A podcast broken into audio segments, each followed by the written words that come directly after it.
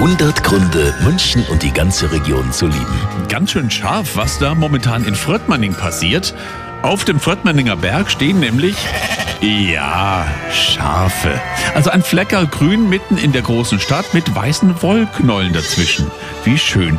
Kati Landsiedel von der Spielkultur betreut das Projekt Auf zu neuen Schafen. Ich denke, es ist eine große Chance eben auch für die Stadtkinder und für die Familien aus der Stadt, hier auch mal Tiere ganz nahe zu erleben und zu streicheln und ja, einfach mal raus in die Natur und ins Grüne zu kommen. Man merkt auch, dass die Kinder hier draußen einfach aufblühen und ganz viele neue Dinge lernen. Das ist richtig schön. Wie schön, ne? Die Schafe auf dem Fröttmanninger Berg, Kindern und Familien sind immer eingeladen und zwar am Wochenende von 14 bis 18 Uhr dort vorbeizuschauen. Und das finde ich ziemlich scharf. 100 Gründe, München und die ganze Region zu lieben. Eine Liebeserklärung an die schönste Stadt und die schönste Region der Welt.